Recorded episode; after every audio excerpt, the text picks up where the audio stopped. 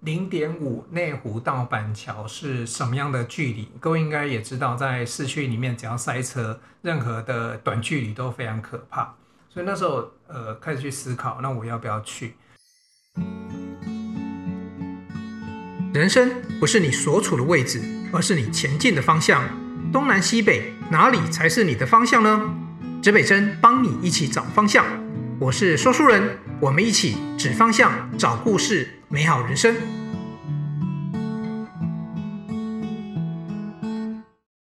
大家好，我是跟你一起指方向、找故事、美好人生的说书人。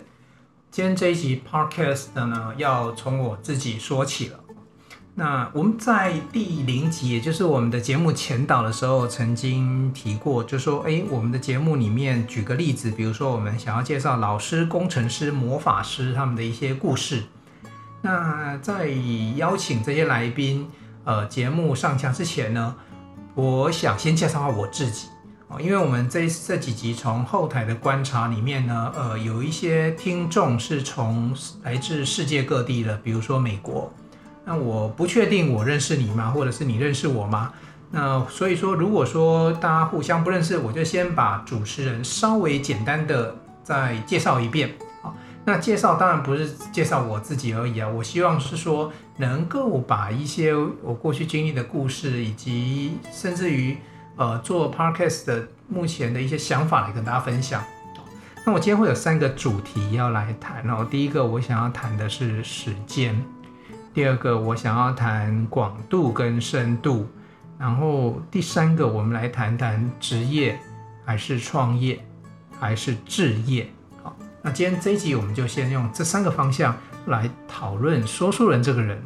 我讲实在话哈，我们一个人讲，呃，蛮挑战的，因为像前两集如果做来宾啊，谢谢嘉柔啊，嘉柔他其实在。呃，上第第第二集节目的时候呢，带来一些呃礼品跟跟大家分享赠品哦。当然你要到嘉柔的粉丝粉砖，然后去抢这三个彩蛋。那我想这三个彩蛋应该很快的也被大家抢到送出去了。谢谢嘉柔。那我们这里没有所谓的广告赞助，也没有业配，那纯粹就是呃跟来宾的一些交情，所以硬凹他们一下哦。那也不算硬凹啦，我觉得来宾他们自己觉得哎还还不错，然后愿意跟大家分享，就这样子做哦。那我们这个节目到目前为止，你看我们是没有这个。呃，广告破口的，所以其实我没有任何赞助哦。那等下我来谈谈，大家就知道说，哎，我我是个什么样想法？那我到底是呃要商业经营，还是要做什么样事情啊？那我们先从第一个主题讲起，我们来谈时间。好，那各位手边如果有计算器，请你帮我拿起来，我们一起来按几个数字。好，来帮我一起按八十。好，那我们也乘以，好，我们来乘以三六五，再乘以。二十四，好，你算出来的答案应该跟我一样吧？不会因为是哎，我们计算机不一样，所以啊算出来答案不一样哈。好，那我们算出来答案是呃七零零八零零。好，那这是一个什么样的数字呢？我想应该有很多听众朋友已经猜到了哦。三六五二十四，你可以联想到的大概就是三百六十五天跟二十四小时。那八十是什么啊？那应该各位可以推算得出来，就是八十年。那我现在这八十年是在算什么？假设我呃我们现在平均的寿命都很高哦，像我的阿嬷都都九十几岁、一百岁啊。那如果那有些人活得比较短一点，那如果我们做一个平均，有没六十加一百除以二，我们就用八十啊。如果大家可以活八十岁，那我们人的一生大概有七十万零八百个小时可以用。那这代表什么意思？这代表说，如果现在各位呃。现在，我现在，比如说，我现在准备录制 Podcast 节目，然后呢，现在已经过了三分五十秒。好，那我我过了这时间，那包含前面的准备，然后录完甚至后制，我今天可能两三个小时就，哎，就时间就结束了，所以一天就前进了两三个小时，那也代表一件事情，就是人生就少了两三个小时，每少一个小时就少了七十万零八百分之一。那这个数字，这个数字给我什么样意义？就是，呃，人真的要好好的珍惜当下。那有一句话说，你永远不晓得是明天先到还是意外先到。最近特别有感的是，确实在过去这一两年当中，呃，不是因为我年纪的关系，因为我讲意外，那就跟年纪没有什么关系。那遇到了一些朋友哦，他就就当天使了哦。那有时候那意外真的是很意外。那包含有一些朋友，包含是呃从天空就往下掉的，那也有在海里面不见的哦。那路上也有一些，所以我觉得我我真的觉得有时候我们去思考自己的时间，呃，尤其很年轻的时候，我自己也是一样，在十几岁、二十岁的时候，我不会去想这个问题。我觉得我的人生很美好，然后我预计想要未来想要做什么，然后有很多的想法跟计划。那我要不要考试？那我要不要补习？然后我要参加什么活动？好，那那时候其实我们确实，我我只能说我运气很好，然后我爸妈把我养得很好。然后我活到现在，一切都很好，那呃也没有什么太大的遗憾。但是未来我每往前走一步，就会少一步的距离，所以我应该要好好的去珍惜自己的时间，然后能够去思考，我到底能够留下什么。如果有一天我不在这个世界上，那我想了很久。平常我们主要的事情，以一个我们这种在外工作的的的人来讲，最主要的就是在赚钱嘛，在养家活口嘛。那永远好像花的钱奇怪，永远都比赚的钱还要多哦，所以就永远不断的去追求哦新的梦想，然后新的收入哦。尤其是我们创业这些呃这些创业家，你每天起来，我们前前两集已经讲过，创业的人都在追求时间自由跟财富自由。但事实上，我们已经印证了，就是说，创业家这两个字流其实很难拥有。所以，那我每天浑浑噩噩在，也不能说浑浑噩噩哦，其实都有都有目标，都有方向去去做。那可是我还能不能留一点不同的东西给这片土地，给后代？所以，Podcast 其实做这个 Podcast 很重要意义在这里。我我们其实不是很。就如果今天要做业配，要要做比较不能说业配，就要做比较商业化的电台，应该是那个口气啊、语法都不一样。刚刚讲那个讲话都那么严肃，对不对？我应该是嘿，各位观众朋友，那我们今天接下来呢，我们要来听听我们今天 Parker 应该讲什么。那 Parker 今天主要那个题目，我们来讲说书人这个人，说书人这个人真的是很好笑的一个人，叭叭叭叭，就说他必须要有一点。更多的特色风格，然后搞笑的或者是搞怪的，那我觉得这个很很奇怪，他就是很容易红。那像我刚才讲的那个要死不要死不活，我很我我其实也很想要把自己声音变得让大家听起来就是很活很很有活力啊，然后很好笑啊，然后会逗大家大哈哈大笑，然后这节节目就比较红。但事实上，我觉得我好像有点困难这样子做啊。那因为就是呃。我我做的一些议题，还是希望说去找到一些对你人生深度比较能够抓得到你方向的一个题目，能够如果今天这个这些 Podcast 节目内容你找到一集，然后你稍微做点改变，然后你找到你自己不同的人生方向，我觉得那就够了。哦，有一句话是这么说的：人生最重要的不是你所在的位置，而是你前进的方向。哦，所以。如果你要前进方向，如果能不能有一些，能有一些给你参考的方向？所以，我我就这样想，那那我就找一些人了，因为他都已经走了，走走了五年、十年、二十年，这一辈子了，那能不能来分享一下？哎，他做这些事情，呃，好玩在哪里？呃，有趣在哪里？不好玩在哪里？啊，不能做在哪里？就是如果大家能够听一听，然后改变一下自己啊，那就非常棒。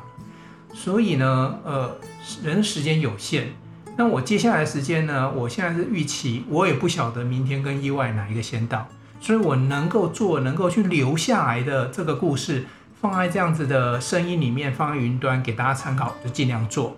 好，那也有人问我说，哎，那你不拍片吗？那你就做 YouTube 啊，然后直播啊，然后做影片。呃，我我我我刚才讲时间有限，可是如果你今天要做完一个故事，你要花一个礼拜。那我一个礼拜其实可以做好多故事，所以声音是一个很好的方法。那对很多听众来讲，它也是一个很好利用的方法。他利用工作的时候，他利用开车的时候，他利用做家事的时候，他利用散步的时候，他利用跑步的时候来听这些节目。所以我我觉得这是不错。即使 Clubhouse 那么红，然后大家开房间在那边谈很多议题都很棒，可是我觉得那个他没有留下来，所以我想要留下来。呃，第一个就是时间很短，然后呢，我们要尽可能的去做一些对不但对自己，然后对这个世界，对你周边的人也有帮助的事情。啊，第二个题目呢，我们要来谈到底是宽度还是深度。啊，那为什么谈这个题目？最近很红的一些呃名词叫斜杠哦，就是哎，你可以做 A，你可以做 B，你可以做 C，你可以做 D。呃。宽度还是深度？我要从我自己的经历讲起。我自己，呃，我自己待过一些大的公司，比如说最近很火红的护国神山这样子的一个公司。那我我我敢跟跟各位保证啊，这这一家公司哈，我们讲企业的执行策略大概几个面向哦。呃，第一个叫做呃垂直整合，哦，就是它是一个。非常专业、专注某一个领域的一个企业，啊，另外一种可能是水平整合哦，它可能是呃很很多元的，然后呃能够整合很多相关企业，然后或者是说产生不同衍生性的商品这样的企业哦。那第三种呢，它应该就是类似，比如说多角化，它又可以比。比水平整合又更多的一些方向，当然还有有些企业它做跨领域的啊，就是比较国际化的市场，好，这是一般企业我们对它的定义，它到底是在呃水平还是垂直，还是进行多角化，还是国际化这样子的一个定义。那呃护国神山这家公司呢，当然它绝对是国际化的企业，不过我要讲的是它始终专业。它始终坚持晶圆代工的深度，所以它，所以它可以不断在呃自己的工作上找到呃研发，然后找到新的技术，然后又不断的超越自己。我讲一下，我曾经在台积工作的时候，我我我体悟到一件事情哦，就台积电为什么会这样子的成功，就是。刚进去的时候很菜的时候，其实我那时候工程师已经做两三年了，然后从一个基础的制程整合工程师，再转到护国神山的模组的研发工程师。那刚开始进去的时候，因为以前我们做的工作都有一些参考资料啊，不管日本啊、德国啊等等的技术资料。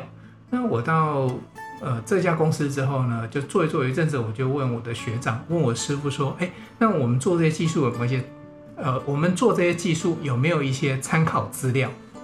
好，那学长就跟我说没有，呃，所有的呃这个技术的资料是你要写出来给别人看的，哦，若干年后就是能够揭露出来给别人看的，你是要写专，你是要做研发，你是要写专利出来的。好，所以。呃，这件事情就很有趣，就是说，呃，在这里面呢，很多东西他在跑在别人的前面，所以呢，而且他非常专注做一件事情，制作晶圆代工。他有没有曾经想做一些别的事情？有哦，台积电其实有一些故事，各位可以去研究一下。比如说，他曾经有一阵子是想要做太阳能，但后来呃就就没有继续发展。那有没有做过一些呃设计啊，design 哦，有。但他那个不是他最主要要做的事情，他他会专注在自己的本业上，那这个就是所谓的深度。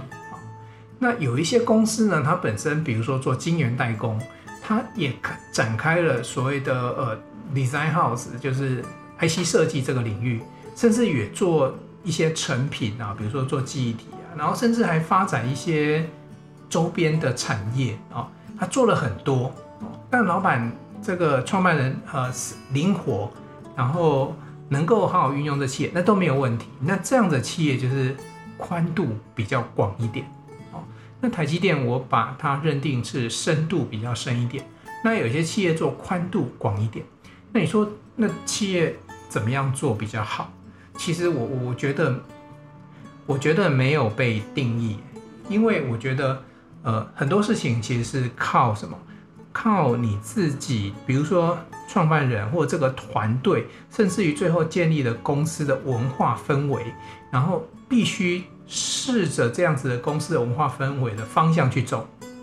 所以你不能说呃，台积电的专业，它走深度啊，别家公司这样去走一定会对。因为你想看，那它要有资金呐、它才能够盖最先进的晶圆厂，有最先进的晶圆厂才能够吸引全国甚至全世界最顶尖的人来这边，那才能不断的去找出最新的技术。所以你你这里面少了某一样的元素，那你可能就没有办法像他这样子能够这么的护国。好，呃，接下来呢，我们来谈一下就是人的部分哈。那人的宽度跟深度会是什么样？我不知道各位有没有去思考过，你是属于什么样一个人的个性？有些人一辈子他可能很专注做一件事情，比如说我曾经在某一个场合主持过。呃，在在舞台上主持呢，我访问的是秦鼎昌秦师傅，呃，他是魏德圣魏导过去的一位摄影师，呃，就是《海角七号》啊，《赛德克》啊，他的摄影师。那呃，因为很多我们在这个圈子里面呢，很多的摄影师呢，从拍拍了之后呢，可能会剪剪了之后呢，可能会开始想尝试当导演。好，那。有这样子的历程是一个很棒的过程，可是台湾有一些，比如说呃李屏宾啊、秦鼎昌这几个摄影大师，那有一次我就问这个秦师傅说，呃你有没有想过，你想有一天你想要做导演，走导演这一条路啊？那个题目在那个会场上的回答是这样子的，他其实是跟我讲说，呃没有呢，他其实就很专注在摄影这件事情，因为那个是他最喜欢做的事情。呃，我我我没有去问过李平斌这个这个大师啊，但是同样的问题，类似的问题，我曾经问过一位现在已经在天上的齐柏林齐导演。你知道齐柏林看见了这个很多的问题，当然他看多了很看见很多美好，但同时也看见很多的问题。那可是这个问题看到了，那他要怎么办？我曾经当面问他说：“从事影像创作，你觉得看到了这些事情之后，你会想做什么呢？还是你你要怎么做？”他的回答是：“让人看见就够了。”所以其实很多人他在从事自己工作的时候，他是某一个专业不断的在做，而且很执着在这个专业上面。那他会不会去呃做点别的事情？可能会，可是。呃，大部分人选择是以专业为主。好，如果我们换个角度来去思考，就是说，如果有人因为做了，比如说，好，以我来讲好了，回到我身上，呃，我在我我两千零二年进入科学园区，然后一路到两千零八年左右，然后我离开科学园区。嗯，一路都从事半导体工程师这样一个角色。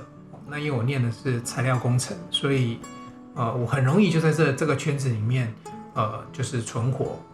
所以我其实混得还不错。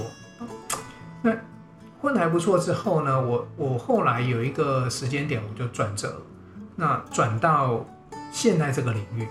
那过去半导体工程师给我的一个面向的思考是。我如果做这个行业，我的评估，我大概只能很专业在这个领域，我最多再去碰一下，比如说 IC 设计，然后甚至呃下游的封装，那其实都还是在这个领域里面。那我评估一下我自己的个性哈，我就我就想想我当年，所以想当年是说我从学生时代，甚至于我到服役，这中间我的生活其实呃都蛮有趣的。蛮有趣，是发生哪些事情？第一个，呃，我国中毕业的时候，呃，我选择念五专，但是我并不是那一种，就是我天生我就知道我想要做什么，所以，呃，我我不要念高中，我要去念五专，不是的。当时我考试的时候，那时候还有高中联招，那我家里住内湖，那我考的分数呢，联招结束之后，我的分数呢，距离内湖高中差零点五分。零点五，不是一分，也不是五分哦，那差零点五分，以当时的志愿排名，会念什么学校呢？会念板桥高中，零点五分从内湖到板桥。零点五内湖到板桥是什么样的距离？各位应该也知道，在市区里面只要塞车，任何的短距离都非常可怕。所以那时候呃开始去思考，那我要不要去？不过后来因为也蛮有缘的是，五专我有去考，但是因为我知道我高中大概没有考的超级理想，所以我五专填这个五五专的时候我们几乎都是选择是非题之类的，就是画那个图卡都很认真画。所以，我有既然有让我有机会进到五专的第一志愿，那时候的台北工专，现在的台北科技大学。我那时候念的一个科系也蛮有趣的，因为我对你知道国中生嘛，其实懵懵懂懂，然后能够了解一下什么叫做建中、附中、成功、中正，然后松山、内湖，然后板桥、复兴，哎，还有什么板桥、复兴，呃。之之类这些高中学校，而其实我都已经觉得呃不错，已经够厉害了。那你知道五专其实更更是一个神奇的学制，因为那时候有五专、有三专、有二专。呃，国中的老师从来不会告诉我们那是什么，那几乎都是考上之后才摸索。哦，什么叫五专哦？要念五年。好，然后它就是等于是取代了高中以及部分大学的的的时间的课程。那我就后来就是，我就去念。那我念那个系就是材料工程系。那现在你们听到材料工程，可能觉得哎哦，就是半导体啊什么很红，对不对？或者什么高分子材料啊。那个系的前身是蛮有趣的。它的系的前身，它不是新创的系，那很早就有了。那早期名称叫做矿野工程系。好，那听说就据只有台北工专还有呃成大几个少数几个学校有这样的系。那现在像材料系已经很多了，没有错。我就这样子就进去了。然后第一年我们就最近我们的同学还在聊说，念材料系的一定要会磨金相。然后我就说，对，我们从磨那个金属，观察金属表面，一路磨到，即使后来念的研究所还在磨，在磨什么？在磨 TEM 试片哦，那要磨到光能够穿透金属。然后你看那个要多薄，所以每天都在磨。这是我工程的一些训练。那老实说，我在工程的部分呢，那五年我没有花很多时间在工程的专业上，但是我花很多时间在学校的社团上。所以在学校社团，呃，常常就是别人在上课，然后别人在写笔记，然后我在底下写什么，我很认真在写，在写社团活动企划书、活动申请书之类的，然后填什么公假单。呃，我参加过不少的社团，那当然后来也还包含参加学校外部的社团，比如说呃去考这个，那时候要考就是救国团的假期活动服务员，呃，就是去做了这些事情，那也带了很多活动。那现在想想觉得蛮有趣的，我现在做了很多事情跟社团是非常相关的啊，比如说呃我们我们有时候要办活动要企划，你知道所所有的社团都需要企划。那呃，比如说救团带活动，那一定必要嘛。那以前我在旧团带活动的时候，他我我是带什么样的营队性质？很很有趣，不是健行，不是那种体力。你知道我们这种肉肉的，呃，要去做体力活也不太容易。那我们做的是嗯比较艺文性的营队。那有几个营队，现在大家听起来就跟我工作性质很像，电视编剧。啊、电影艺术啊，甚至国画、书法、表背篆刻啊，这种在故宫办的营队，然后青年话剧啊，然后我想一想，有有很多。那呃，因为我们隶属单位的关系，那我们都是带这样子的活动，所以我那时候很早的时候，那时候年纪很小，就真的是专科哦。因为以救国团的服务员来讲，必须带专三，也就是在高三那个年纪，你才能够去甄选这个。服务员，那那时候我进去之后，因为我们带营队关系，我就认识很多的大师啊，比如说朱陆豪老师啊，比如说电视电影界的很多的大师。我有这些经历之后，一直到服役，那服役的这个过程其实也是很有趣，因为呃，我我要去当大头兵了嘛，因为五专五年，然后玩社团，那你觉得玩社团能考得上插大或二技吗？原则上通常不太容易，对，因为那时候尤其是，呃二技，因为二技那时候我只能考回北科大的二技，因为其他学校还没刚开始材料二技这样子一个体系。呃，全班那个那个名额只有二十个人，那我甲乙两班加起来一百个人，我都知道我的竞争者是谁。那我如果排不在甲乙两班的前二十名，这个学校的二技我也就不用。那讲差大，那你去差大，那一般就是比如说，你去差，比如说因为有材料系的，你知道吗？就是什么清华、交大，那时候台大还没有。好，那这几个学校材料材料系的，那就不用讲。那这个差大是有人。呃，办理退学转学空出来的名额才会给你，你有机会去去考这个差大。那录取率是百分之零点几，那我也知道不可能，所以我那时候就就算了吧，就毕业。可是毕业男生那时候面临的就是要服役，要当兵嘛，哦。那本来有一些方法，比如说你就想办法延毕啊，然后冲刺一年啊，去考试啊。那我后来也没有去走考试这条路，是。呃，我我曾经很认真去报名过补习班，南阳街补习班，我有经历过南阳街补习班那个日子，但是不长。为什么？我进到教室之后啊，进到教室之后，呃，那个一个补习班的教室大概两百个座位，很夸张哦，很密集。那个教室你可以挤两百个学生，那每每个人位置都小小的啊，那如果说我旁边坐那个位置啊，那旁边两边都有，比如说美丽的女生，那我大概也很愿意继续补吗？也就不是嘛，都是。大部分都是我们那种臭男生，你知道体育课下课，然后是你臭臭，然后挤在那个教室。有一天我坐在那教室，在想说，万一这栋大楼哦，对，南阳街有一个很有趣的现象，就是呃，你在那个呃上楼哦，就是说，比如说坐电梯要上十一楼，这就上去教室那个过程当中，呃，你会发现经常的会塞电梯。所以你就在那个大楼的楼下，每次要去上课的时候，你就看到长长的人龙都在排电梯，因为你要爬十几层楼太累了，那你真的是得跟着大家去排坐电梯上去。这个我不晓得现在补习班还会有这样盛况啊。以前我们那时候要为了要补习考插大二技啊，然后考各种的什么研究所考试啊，所以那南洋街真的是盛况空前啊。那那学生下课然后买晚餐的，然后排队上楼的。那我就变成其中一员。我那时候骑着迅光一二五，骑到南阳车南阳车呃南阳街附近要停车都很难找到一个停车位。那找到这个停车位上车上楼之后，我常常挤在那边上课。我想说左右又没有美女啊，那那上课没关系，我就认真嘛。可是我突然发现一件事情：如果万一发生了这个教室呃意外，公安意外，比如说起火或地震，那这两百个人要怎么逃？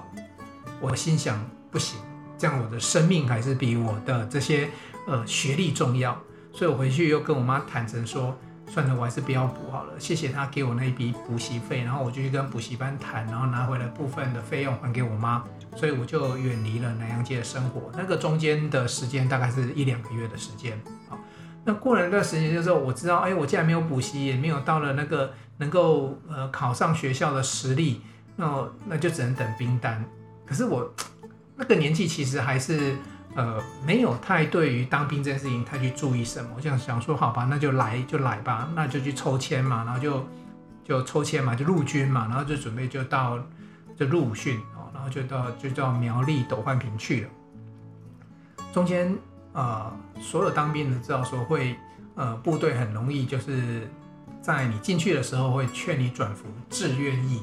那感觉跟直销一样哦，就感觉很有那个那个业绩的压力哦。你去的前一个礼拜，你每天在听的都是一百万啊？为什么？因为他会劝你说，哎，赶快转服我们国军志愿役，你每年可以存三十万，三年下可以存一百万。大部分都用这个这个存款的这个优势条件来跟你说。嗯，我记得我在去就准备要入伍的时候，我的好朋友也来送我。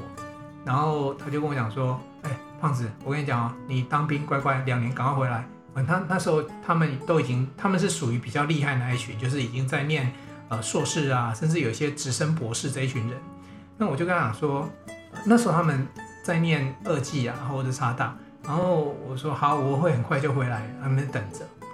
结果我真的很快就回来，我去入伍训一个礼拜就回来，就回到家里。”而且是士官长开着车啊带我们回来，因为要回到家里签家长同意书。什么同意书呢？就志愿转服，呃，转服志愿役的一个同意书，要家长同意。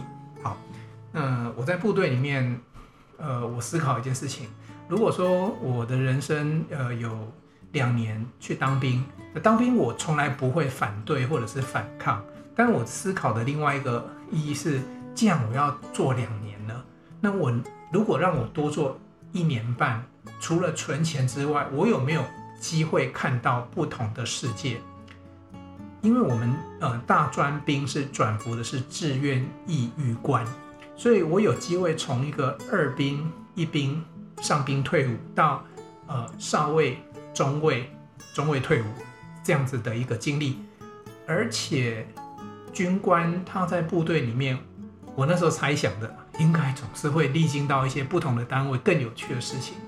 所以我后来觉得这件事情可以考虑，呃，那时候我就回家，然后其实家里很难劝，因为家里有阿嬷，那其实其实连我妈可能都不太愿意，因为长一辈的对于当兵其实印象总不是太好。但那时候我就就就就这样子就转服了一个志愿役这件事情，然后后来呢，这件事情因为转服之后，我真的就是呃少尉挂阶，然后。中尉，甚至于到现在，我备役都有升到上尉。那部队其实有一头拉库好玩的事情，这个我想另外再找时间来跟大家聊。因为部队确实，如果你运气好，遇到好的长官或者是好的部队，呃，确实有机会让你人生做不同的成长。但我同意，部队确实有一些发生一些不好的事情。那我觉得好或不好都没有关系。那如果你遇到了，你要怎么去面对，或者是有什么？呃，好玩的事情，我们改天再来分享。所以我，我我在你看，一般我我大大学毕业是二十二岁，好，那其实我会，我等于是只有念到大二，所以我可能就二十岁，然后我就去转服志愿役，所以我在二十一岁左右，那时候我就已经挂阶少尉，就已经是部队里面的排长，然后甚至于在隔年在。在中尉的时候，我调到花莲的海海边，我我开始担任呃这个小的主官，啊，一甚至于到最后呃退伍前的时候，我都已经是中队长。啊，海巡一线警戒中队的中队长，所以我经历了很多别人无法想象的事情，甚至于如果你们有一点年纪的，你们应该会记得呃，民国应该是。八十六年还八十七年，八十六年吧，就是有一件重大的命案，就是呃白冰冰的女儿呃白小燕、哦，然后那时候被陈进兴呃对，就是呃就是就是就带走。那那时候陈进兴意向不明，所以全国的这个情治单位、治安单位、警察全部卯起来要找他，包含我们。所以那段时间。呃，我在吃饭睡觉的时候是带着手枪，带着手枪在吃饭睡觉。我们出去查哨的时候，我们是带两两个呃弟兄，两位弟兄哦，带长枪，我带短枪，还是一支军犬。我们要去搜查很多废弃物的废弃的这个哨所或者是空屋。那因为那时候完全不晓得这一位陈先生在哪里，所以你可以想象，我今天带了两个呃弟兄，有可能。会发生什么样的一个生命的一个危险？呃，这些事情我们都经历过，包含我们去抓走私偷渡等等。那有了这样子的一些经历，其实我我要讲的是说，回过头来，也因为这些经历，到目前为止，呃，促成了我对于呃人生很多事情的触角会越来越广。那包含现在在做这样子的一个制片，呃，导演。或者是编剧的工作，我会不断的接触到各种人事物，所以对我来讲，呃，我的人生我没有专业，我很不专业，呃，专业的定义可能因人而异啦。但是我自己看到，比如说秦鼎昌师傅啊，或者是呃李屏宾大师啊，甚至于很多要为德圣导演，他们都很专注在自己的事业上去去做啊，没有没有花很多时间。好，那可是。我自己这边呢，就因为这样子，所以就产生很多不同的触角。然后也展开很多不同的神奇之旅。好，这个是我要讲的，是说，哎，专业啊，就是人生的宽度跟广度。那我自己哦，现在比较流行的名词叫做斜杠。那其实对我来讲，呃。我就是一个不够专业、不够深度的说书人，但是我因为触角关系，我打开了这个视野，然后产生了不同的广度。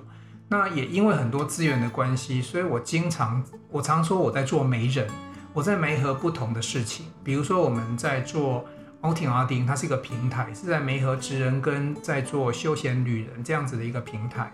那比如说现在在做 Podcast 的，它也是一个平台的概念。我们把很多职人的故事带给大家，然后让大家去认识他们。那我特别在这边稍微停顿一下，我要整理一下，是说，你如果想要知道自己到底是适合比较深入的一个专业的职人也好，或者是职场的这样子的一个工作也好，还是你需要。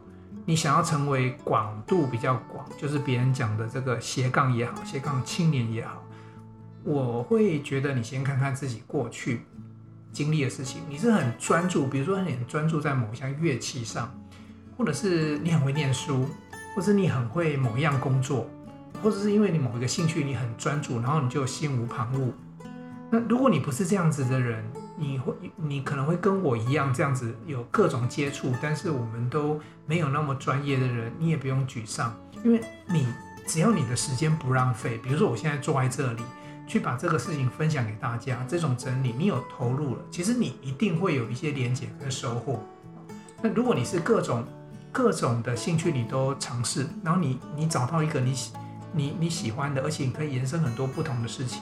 那你或许是一个连接者，或许是一个整合者，你的宽度会很广。那当你宽度广的时候，你可以做的事情是不一样的。所以回到刚刚讲的企业界，有一些公司它走的是比较呃专业的啊，比如说晶圆代工就只做一件事情。那有些公司呢，同样做半导体，它可以发展自己品牌，它可以帮你代工，然后它可以做一些呃设计。那因为它灵活运用。那灵活运用有灵活运用的好处，就是风险比较低，你不会投注在某一件事情之后，万一这件事情不成功，人生好像投资全毁。哦，那比如说像台积电，它是呃全部都专注在这里，那我们不能说它运气好，努力绝对是最重要的。